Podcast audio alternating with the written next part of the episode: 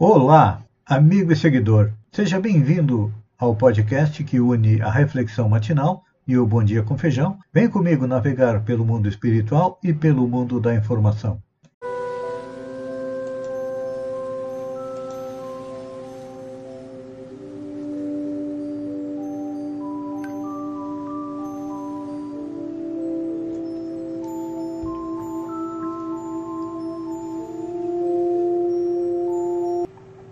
Olá, amigo e seguidor. Seja bem-vindo à nossa live diária da Reflexão Matinal, onde eu e você vamos em direção ao nosso coração para lá, como jardineiros espirituais, elevar templos às nossas virtudes, ou seja, procurar melhorar aquilo que nós temos de bom, de positivo dentro de nós, conquistas feitas nas encarnações anteriores e também, ao mesmo tempo, cavar masmorras aos nossos vícios, ou seja, procurar fazer com que eles diminuam, enterrá-los bem fundo, para que não venham à tona, porque são eles a causa da nossa infelicidade, das nossas dores e das nossas tristezas. E, nesta manhã fria de inverno, em que a previsão do tempo nos diz que poderemos ter neve em inúmeras cidades de Santa Catarina. Vamos aquecer o nosso coração.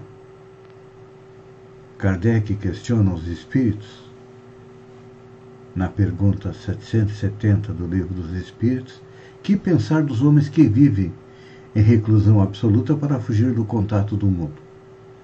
A resposta dos espíritos é duplo egoísmo. Pois é.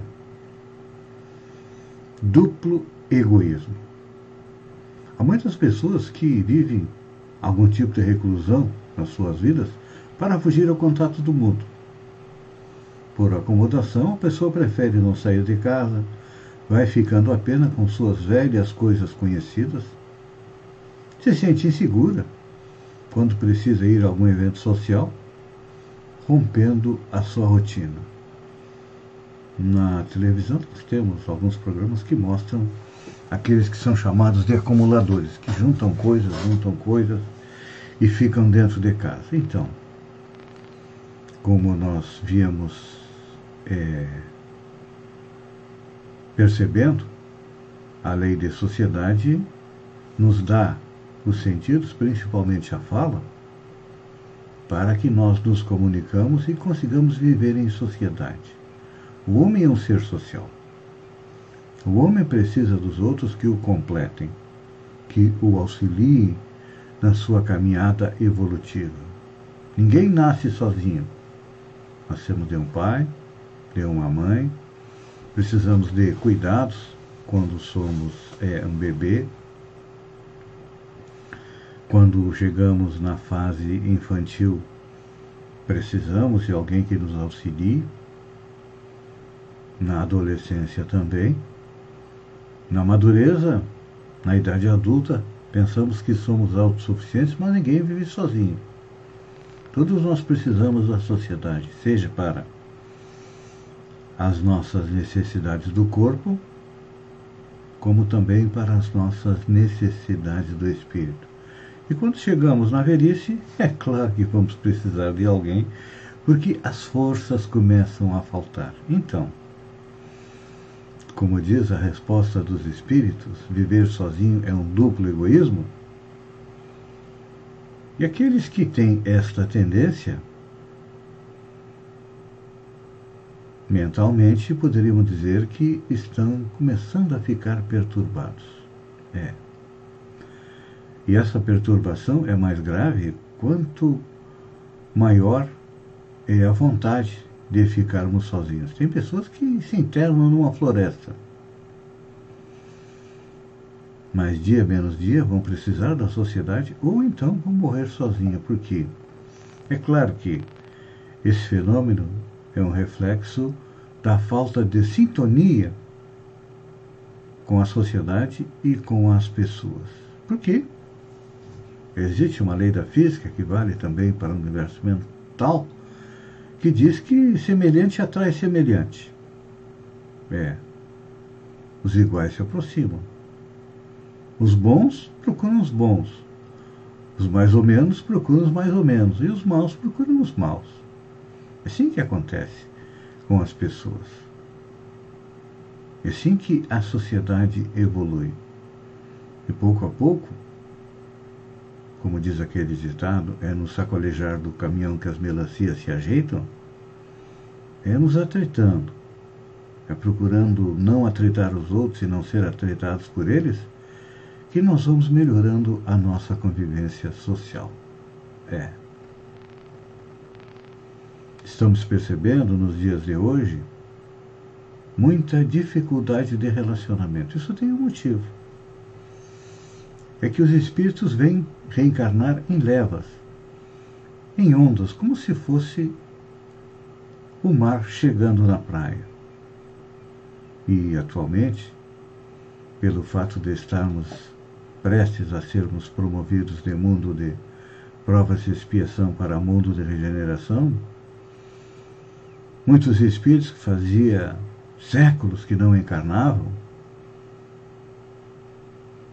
na Terra, devido ao seu baixo grau evolutivo, ao seu grande cabedal de violência, nós estamos vendo esse tipo de pessoas aqui na Terra. Tivemos o caso do Lázaro, o matador, que foi perseguido por mais de 20 dias e foi acabou sendo morto. Nós estamos vendo a onda de violência, a onda de desamor no planeta. E muitas vezes a gente pensa que ah, Deus não é justo, por que, que tem gente assim? São irmãos nossos estão vindo ao planeta, recebendo mais uma oportunidade. Deus, sendo um Pai amoroso, a causa primária, a inteligência suprema, o grande arquiteto do universo, nos dá tantas oportunidades quantas forem necessárias para que possamos evoluir e permite que espíritos desse tipo venham até o planeta para nos servir de exemplo daquilo que não podemos fazer. Com certeza, a grande maioria de nós já fez tudo isso que Lázaro fez nesta encarnação, nas suas encarnações anteriores, mas, com o tempo, foi compreendendo as leis que regem o universo e foi se transformando numa pessoa boa, numa pessoa melhor. Ainda não somos bons espíritos, ainda somos espíritos imperfeitos, mas já caminhamos bastante e tanto que diariamente estamos aqui juntos, porque sabemos da importância dos bons pensamentos, das boas leituras, dos bons vídeos para a nossa evolução espiritual, então. Tudo isso é reflexo da lei de sociedade, que pede que procuremos conviver e compreender todas as pessoas que estão ao nosso redor, porque não existem dois espíritos iguais. Existem espíritos que são semelhantes. Têm gostos, tendências semelhantes, são a chamada família espiritual. E aí nós temos a família espiritual dos bons espíritos e dos maus espíritos também. Com certeza, Lázaro, quando retornou à parte espiritual, foi recebido pela comunidade de espíritos iguais a ele. Mas um dia, este espírito que errou, matou, estuprou, vai se arrepender e vai retornar ao bom caminho. É aquela parábola do filho pródigo que nós não compreendemos, mas que Jesus disse que todos são filhos do mesmo Pai, aqueles que estão fora do caminho, retornarão a ele. Pense nisso, amigo e seguidor, enquanto eu agradeço a você por ter estado comigo durante estes minutos. Fiquem com Deus e até amanhã. No amanhecer, espero que com pouco menos de frio, com mais uma reflexão matinal. Um beijo no coração e até lá então.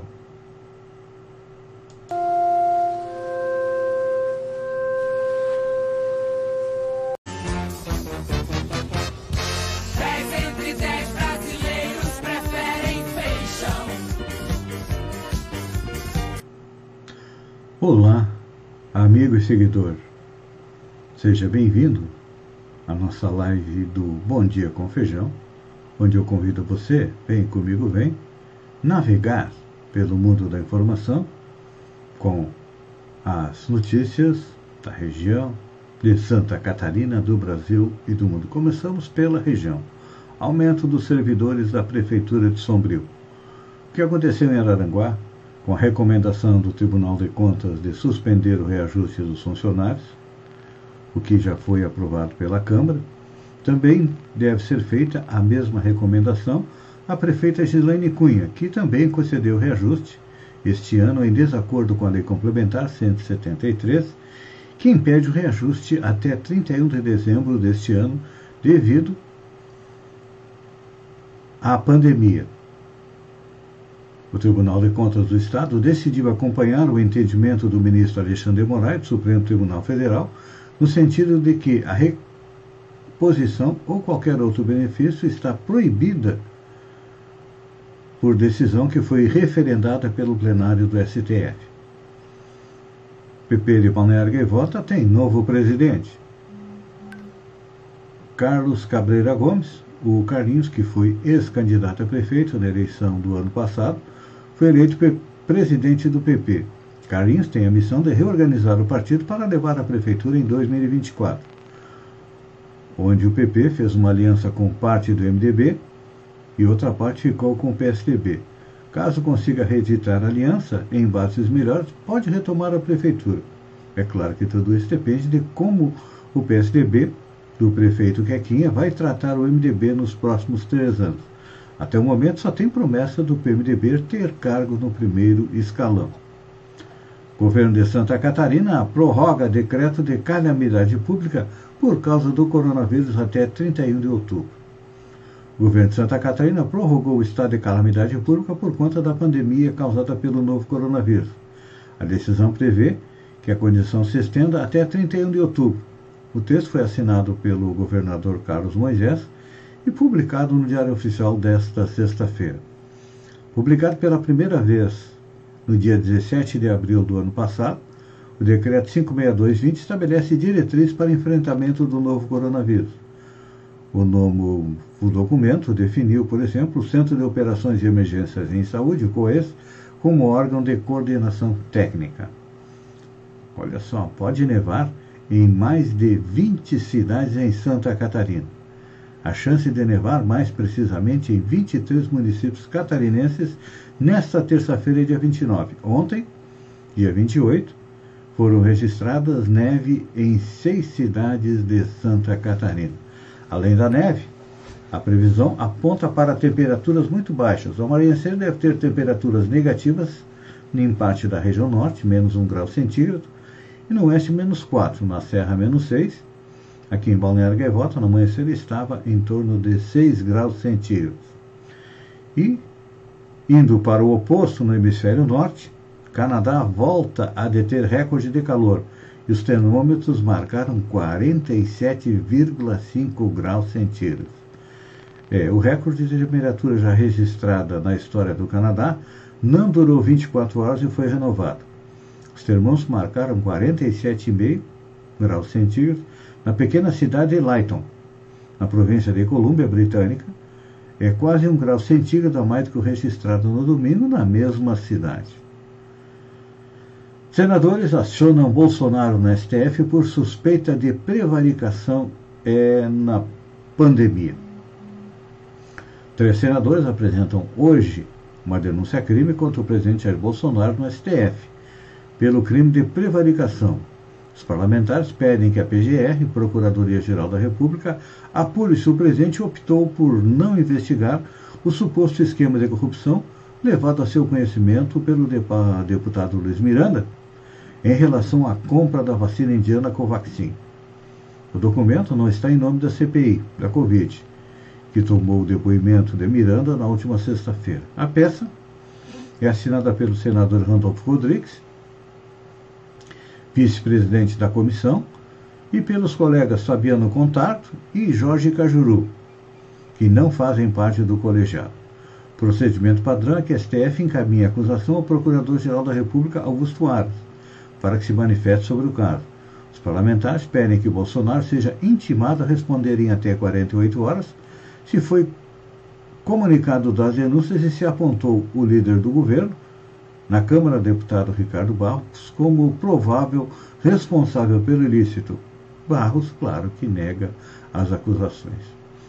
Os parlamentares pedem ainda que a Polícia Federal informe no mesmo prazo se foi aberto inquérito para apurar as suspeitas em torno da Covaxin. Randolph disse hoje, em entrevista, que vai ficar muito ruim para Aras e para o Ministério Público se ele não der um despacho consistente no relato dos senadores. É que o Procurador-Geral da República, o Augusto Aras, está sob o fio da navalha. Ele quer é, ser indicado para o STF, então ele não pode ficar de mal com o presidente Jair Bolsonaro, então acaba colocando muita coisa na gaveta para não ser investigado.